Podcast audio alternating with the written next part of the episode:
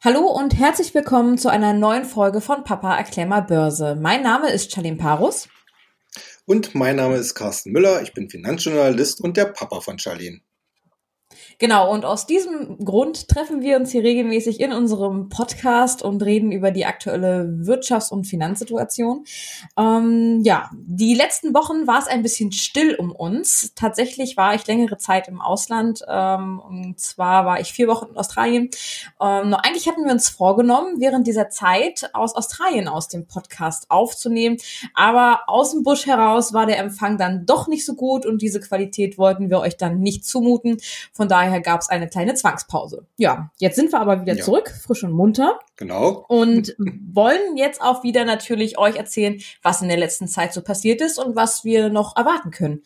Ähm, ja, wo ich eigentlich auch schon ins Thema einsteigen möchte. Und zwar die Märkte, die sind ja aktuell anscheinend in ziemlich guter Stimmung, was ja jetzt den Sommer über eigentlich nicht so war. Ähm, kam da jetzt die Kehrtwende? Was habe ich verpasst und was ist passiert in der Zeit, wo ich weg war? Ja, eigentlich hast du ein paar ganz entscheidende Punkte verpasst in den letzten Wochen. Der wichtigste Punkt dabei, es steuert alles auf eine zumindest erste Lösung im Handelskrieg zwischen den USA und China zu. Ähm, wie wir gehört haben, äh, soll es wohl schon einen Teilvertrag geben, der womöglich sogar im November schon unterschrieben werden äh, soll. Das heißt letzten Endes für die Börsianer, äh, sie hoffen darauf, dass es jetzt erstmal keine neuen Strafzölle geben wird. Dass, äh, sie hoffen natürlich auch darauf, dass daraus dann vielleicht sogar ein Abbau der bisherigen Zölle passieren wird, was dann letzten Endes äh, das Wirtschaftswachstum global und speziell natürlich in den USA und in in wichtigen Antreiber China vielleicht wieder etwas aufbessern könnte. Was steht in diesem Vertrag, beziehungsweise auf was haben die sich jetzt geeinigt? Na, das, das möchten eigentlich alle gerne äh, wissen. Äh, ich gehe mal davon aus, äh, dass es hier in einem ersten Schritt wahrscheinlich darum geht, dass äh, die Firmen, sowohl amerikanische als auch chinesische Firmen, halt einen besseren Zugang zu den jeweiligen Märkten bekommen, wobei natürlich insbesondere die amerikanischen Firmen darauf bauen, in China einen besseren Zugang zu bekommen, denn da waren sie ja in den vergangenen Jahren sehr restriktiv äh, gehandhabt worden, beziehungsweise teilweise sogar richtig ausgesperrt worden. Deswegen hat ja Donald Trump da so eine äh, so ein Theater veranstaltet. Ähm, mhm. Und es geht natürlich auch darum, äh, dass wahrscheinlich auf der Währungsseite eine Vereinbarung getroffen wird, dass halt die Chinesen ihre Währung nicht als Handelswaffe einsetzen werden, also sprich nicht künstlich die Währung abwerten, um sie, äh, um die Waren entsprechend entsprechend billig zu machen im Export. Also hier äh, denke ich mal, wird es äh, eine Einigung in dem Sinne gegeben haben, dass man zumindest erste vertrauensbildende Maßnahmen, wie man ja mal so schön sagt, äh, getroffen werden, dass einfach sagt, okay, wir bewegen begegnen uns jetzt auf äh, Augenhöhe. Wir verstehen, mhm. dass es zu einem äh, gedeihlichen Handel natürlich dazugehört, dass es faire Konditionen für alle beide Seiten geben wird und darauf aufbauend, wenn man sagt, okay, äh, wie klappt das dann, dann nach dem Vertragsabschluss so die nächsten Monate, dass man dann vielleicht den nächsten Schritt geht und dann weitere Problemfelder äh, an, angeht. Okay, das heißt also so wirklich richtig, was da kommt, weiß man noch gar nicht. Ähm, ist also immer noch Nein. so ein ganz kleines Überraschungsei es, ähm, ja, und es, es bleibt wird, spannend. Ja, es wird immer wieder kolportiert, es soll wohl etwas Unterschriftsreifes schon vorliegen. Äh, und beide Verhandlungspartner haben sich ja mehr oder weniger schon durchaus aus dem Fenster gelehnt und haben gesagt, okay, ja, äh, wir, wir sind da jetzt auf dem sozusagen auf der Schlussgeraden zu einer Vereinigung, äh, Vereinbarung. Ähm, also da, dahinter zurücktreten können eigentlich beide momentan, glaube ich, nicht, äh, ohne ihr Gesicht zu verlieren.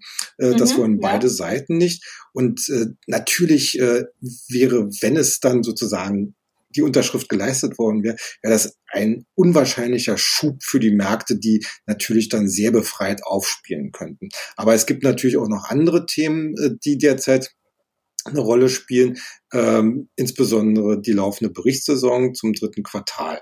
Die derzeit, Läuft die immer äh, noch oder ist das jetzt schon eine neue wieder? Die läuft immer noch. Also wir sind ja, jetzt okay. gerade so mal in der Halbzeit eigentlich angelangt. Also wir haben jetzt äh, im wichtigen S&P 500, also das ist ja der breite, der wichtigste breite Index in den USA.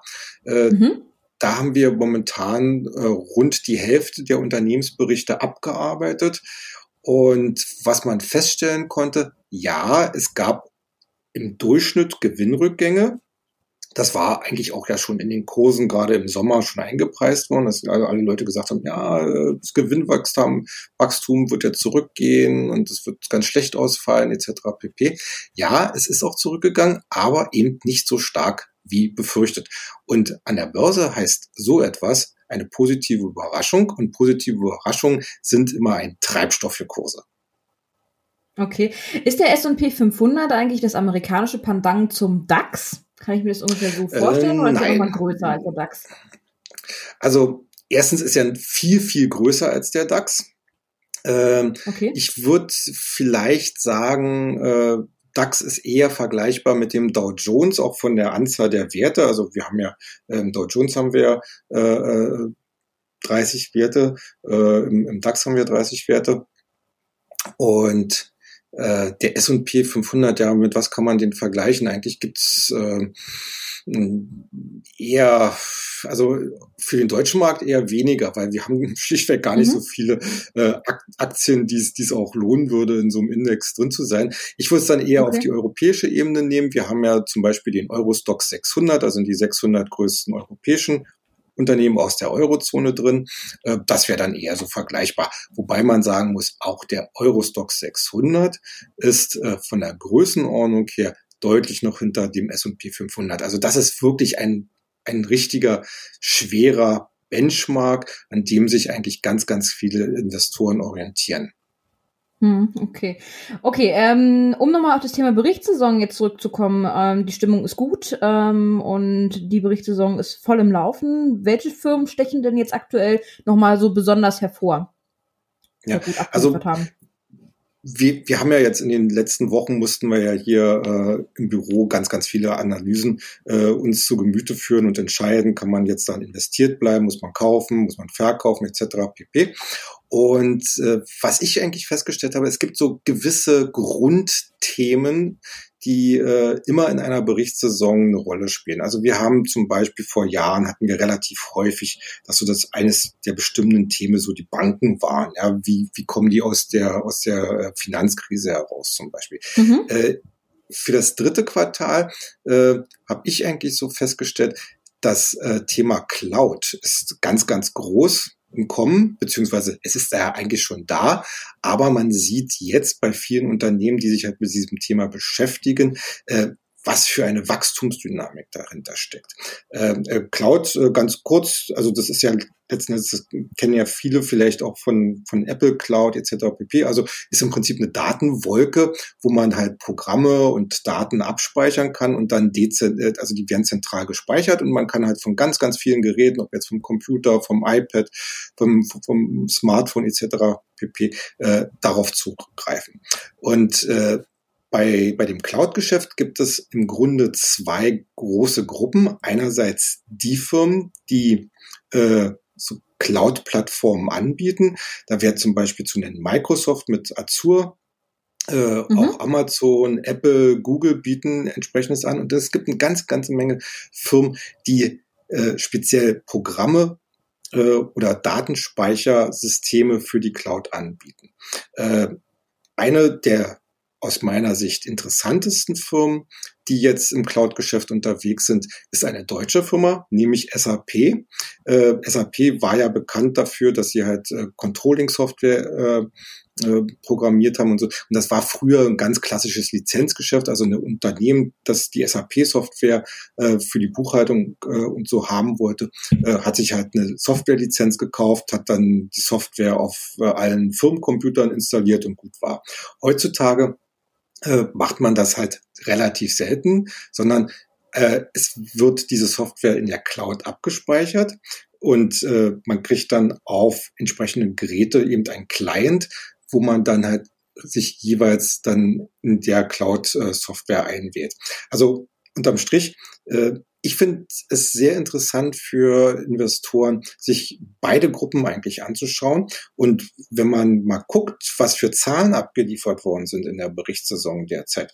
Also Microsoft, äh, die haben sehr, sehr stark äh, mit ihrem Cloud-Geschäft performen können, wobei Microsoft okay. noch eine ganz äh, Besonderheit darstellt, denn wir erinnern uns ja alle, was war Microsoft früher? Die haben Betriebssysteme, also ihr Betriebssystem genau. Windows äh, angeboten und sie haben hauptsächlich ihr Office äh, Paket, Softwarepaket. Das ist gar nicht mehr so ihr, ihr Hauptthema, ne? Also die, ich habe das jetzt auch mal ein bisschen naja, verfolgt, ähm, dass sie da ins Cloud-Geschäft tatsächlich jetzt mehr überschwenken. Genau, genau. Also die haben sich, äh, also also äh, Windows und auch Office sind noch ganz, ganz wichtige äh, Bereiche, äh, aber äh, die haben sich in den letzten Jahren richtig neu erfunden. Das heißt, äh, sie sind stark ins Cloud-Geschäft reingegangen und sie sind auch äh, ganz stark ins Gaming-Geschäft äh, reingegangen, halt mit ihrer Xbox und äh, haben dort eigentlich so die klassischen äh, Anbieter wie Sony und Nintendo äh, ja ich würde sagen, richtig deutlich verdrängt. Und der Gaming das Gaming-Thema äh, an der Börse, das ist zum Beispiel auch so ein ganz großes Trendthema, äh, was jetzt so langsam an Momentum gewinnt. Also Microsoft ist für mich einer wirklich der, der momentanen Favoriten an der Börse und natürlich auch SAP. Okay, das ist ja schön, dass zumindest ein deutscher Wert auch mit dabei ist. Ähm, wir hatten ja letztens noch darüber geredet, ähm, dass es der deutschen Wirtschaft ja vermeintlich nicht so gut geht. Ähm, genau. Und deswegen, ja, schön zu hören, dass SAP sich da macht. Ja. Ähm, großes Unternehmen, viele Arbeitsplätze, ähm, ja. Ja, also es, ja, es wird natürlich auch noch äh, interessant werden. Äh, es gibt ja natürlich noch weitere äh, deutsche IT-Firmen. Äh, ich sage jetzt mal zum Beispiel die Software AG, die sich auch mit äh, Cloud-Thematiken beschäftigen. Ähm, es wird wirklich. Wie heißt die? Die heißt direkt die, die, die heißt wirklich die Software, Software AG. Okay, ja, ich habe nie was von genau. gehört. ähm, und äh, da wird es eigentlich spannend sein, wie gerade so die kleineren äh, Softwarefirmen insgesamt, äh, die sich mit diesem Thema beschäftigen, halt im Wettbewerb positionieren können. Ähm, es ist schon so, dass äh, es hier nicht unbedingt die Größe ist, sondern die Innovationskraft. Äh, und da hat natürlich äh, Deutschland insgesamt deutlichen Nachholbedarf, aber es gibt natürlich immer wieder solche na, ich würde mal sagen, Lichtblicke, die man sich auch als Anleger anschauen könnte. Hm, okay. Nun sagst du ja immer, an der Börse möchte man gerne in die Zukunft sehen, beziehungsweise die Börse spielt in der Zukunft. Ähm, ja. Was denkst du denn, was können wir denn die nächsten Wochen erwarten? Guck du doch mal in die Zukunft. Ja, also ich bin äh, nach dem äh, bisherigen Verlauf der Berichtssaison sehr optimistisch, dass wir tatsächlich eine Weihnachts- oder Jahresendrallye bekommen. Äh, man muss dazu auch sagen, also November und Dezember sind historisch gesehen immer sehr starke Börsenmonate gewesen. Und äh, mit Blick auf das Jahresende äh, wird es wahrscheinlich in dem derzeitigen Umfeld dazu kommen, dass wieder gerade große institutionelle Investoren sogenanntes Window Dressing betreiben. Und was ist Window Dressing? Ja. äh, Window Dressing mal so, wie der, wie der Name ja vielleicht schon suggeriert, da soll sozusagen das eigene Schaufenster dekoriert und hübsch hingestellt werden. Das ist hauptsächlich bei Fonds so, die müssen ja einmal im Jahr, äh, also beziehungsweise zum Jahresende, müssen sie ja ihre Bilanz machen und da gucken natürlich die Investoren auch drauf, okay, du hast so und so viel Performance äh, gemacht, äh, lieber Fonds. Mit was für Werten bist du denn unterwegs gewesen? Ne? Und da möchte natürlich jeder Fonds äh, vor allen Dingen äh, in seiner Bilanz auch Positionen zu stehen haben, wo man weiß, die sind in diesem Jahr sehr gut gelaufen. Ne? Also das man hübscht sich sozusagen selber ein bisschen auf und sagt, oh, ja, mhm. Microsoft ist toll gelaufen, eine Apple ist super gelaufen und wir haben die ja auch in unserem Depot. Und das ist letzten Endes Window Dressing, nämlich am Ende des Jahres äh, wird dann halt in diese, in die Gewinner des bisherigen Jahres wird nochmal verstärkt investiert, um halt äh, die in der eigenen Bilanz stehen zu haben. Also quasi so ganz schön wie die Schaufensterpuppe hergerichtet. Genau, genau. Ah, okay.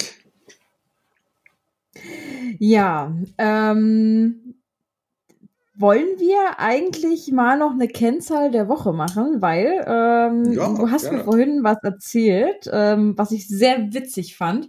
Ähm, ja. Ich denke, das sollten wir euch da draußen nicht vorenthalten. Und zwar gibt es einen Index, der nennt sich Big Mac Index. Big Mac kennt ihr genau. sicherlich von McDonald's. Ähm, ja, erklär doch mal, was sich dahinter verbirgt. Ja, also das ist das ist eigentlich äh, sowohl eine sehr, sehr lustige Angelegenheit als auch eigentlich eine Angelegenheit mit äh, sehr viel Tiefgang. Also der Big Mac äh, ist ja ein äh, Produkt, ein, ein Burger, der weltweit äh, verkauft wird von McDonald's. Und er wird weltweit im Grunde mit den gleichen Zutaten hergestellt. Und da haben, haben sich vor vielen Jahren haben sich dann äh, paar kluge Leute Gedanken gemacht und haben sich überlegt, naja, äh, es ist ja nun mal so, äh, wenn man rund um den Globus fahren würde, je, äh, in jedem Land kostet der Big Mac etwas anderes. Ne? Und da hat man dann als Referenzkurs äh, gesagt, okay, wir fangen mal jetzt mal an. Äh, in Amerika, da kostet der halt so und so viel Dollar. Und dann gucken wir mal, äh, was kostet der denn, weiß ich was, in Russland, in China, in Indien, in, in Südamerika. Und äh, je nachdem, wie äh, die äh, Preise dort äh, ausfallen, äh, kann man davon äh, schlussfolgern, ob die jeweilige Währung gegenüber dem Dollar über- oder unterbewertet ist. Also das heißt, äh, hier wird auch ein System der sogenannten Kaufkraftparität genommen. Also äh, ich habe ein gleiches, vergleichbares Produkt und äh, je nachdem, was für einen Preis ich dafür in welchem Land bezahlen muss, kann ich davon aus, wie stark dort in diesem Land halt die Kaufkraft ist. Und äh, das wechselt natürlich immer wieder, aber für äh, Börsianer, die insbesondere im Devisenmarkt unter, unterwegs sind, ist das natürlich immer eine ein schöner äh, Gimmick beziehungsweise ein Anhaltspunkt mhm. äh, zu gucken, okay, äh, eine Währung bezogen jetzt mal auf den Dollar, ob die jetzt halt äh, schon über ihr normales Kurs- oder Bewertungspotenzial hinausgegangen ist oder vielleicht sogar äh, im, Gegenzug noch äh, Potenzial hat und äh, danach kann man sich dann vielleicht so als Indiz sehen, okay, sollte ich jetzt mal gegen die Währung wetten oder sollte ich auf diese Währung wetten? Okay, da habe ich übrigens für euch auch noch einen kleinen Fakt und zwar den teuersten Big Mac, den bekommt ihr in der Schweiz für 6,54 Dollar und den günstigsten bekommt ihr in Russland für 2,04 Dollar. Genau. Ja. Information noch. Genau. Ja, in diesem Sinne ähm, würden wir uns für heute auch schon wieder verabschieden von euch. Ähm, ich hoffe oder wir hoffen, die Folge hat euch gefallen. Wie immer freuen wir uns über Kritik und über Anregungen auf all unseren Kanälen. Findet ihr uns unter Börsenfakten auf ähm, Instagram und unter Börse Global auf Twitter und auf Facebook. Ja, ansonsten hören wir uns nächste Woche und bis bald. Ja, macht's gut. Tschüss.